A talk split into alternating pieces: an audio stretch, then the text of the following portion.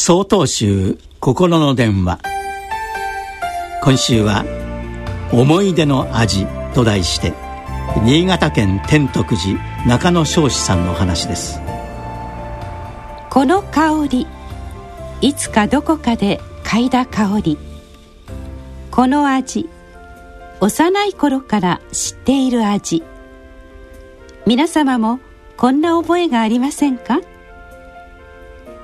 私の暮らしている新潟県は雪がたくさん降りなかなか地面が顔を出してくれません。しかし春は必ずやってきます。春の日差しに温められた大地が豊かな土の香りを放ちます。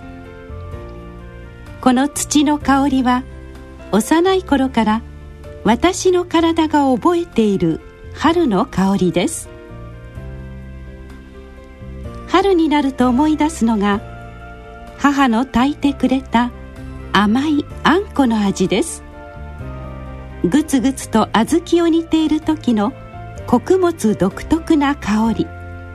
そしてたっぷりと甘みを加えて出来上がったあんこの匂い。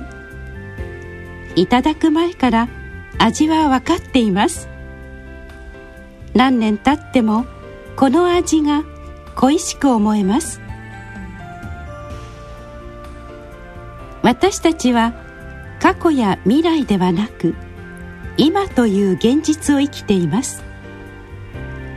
この日常を丁寧に過ごすことを大事になさったのが永平寺をお開きになられた道元禅師様。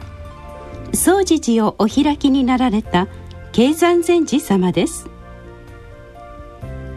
整った生活は整った記憶として我が身に残り乱れた生活は虚しく過ぎ去ってゆくのみです。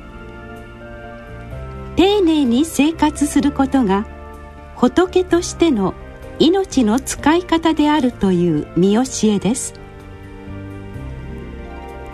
私の大好きな自家製あんこは母が心を込めて作ってくれた誇らしい思い出の味なのです。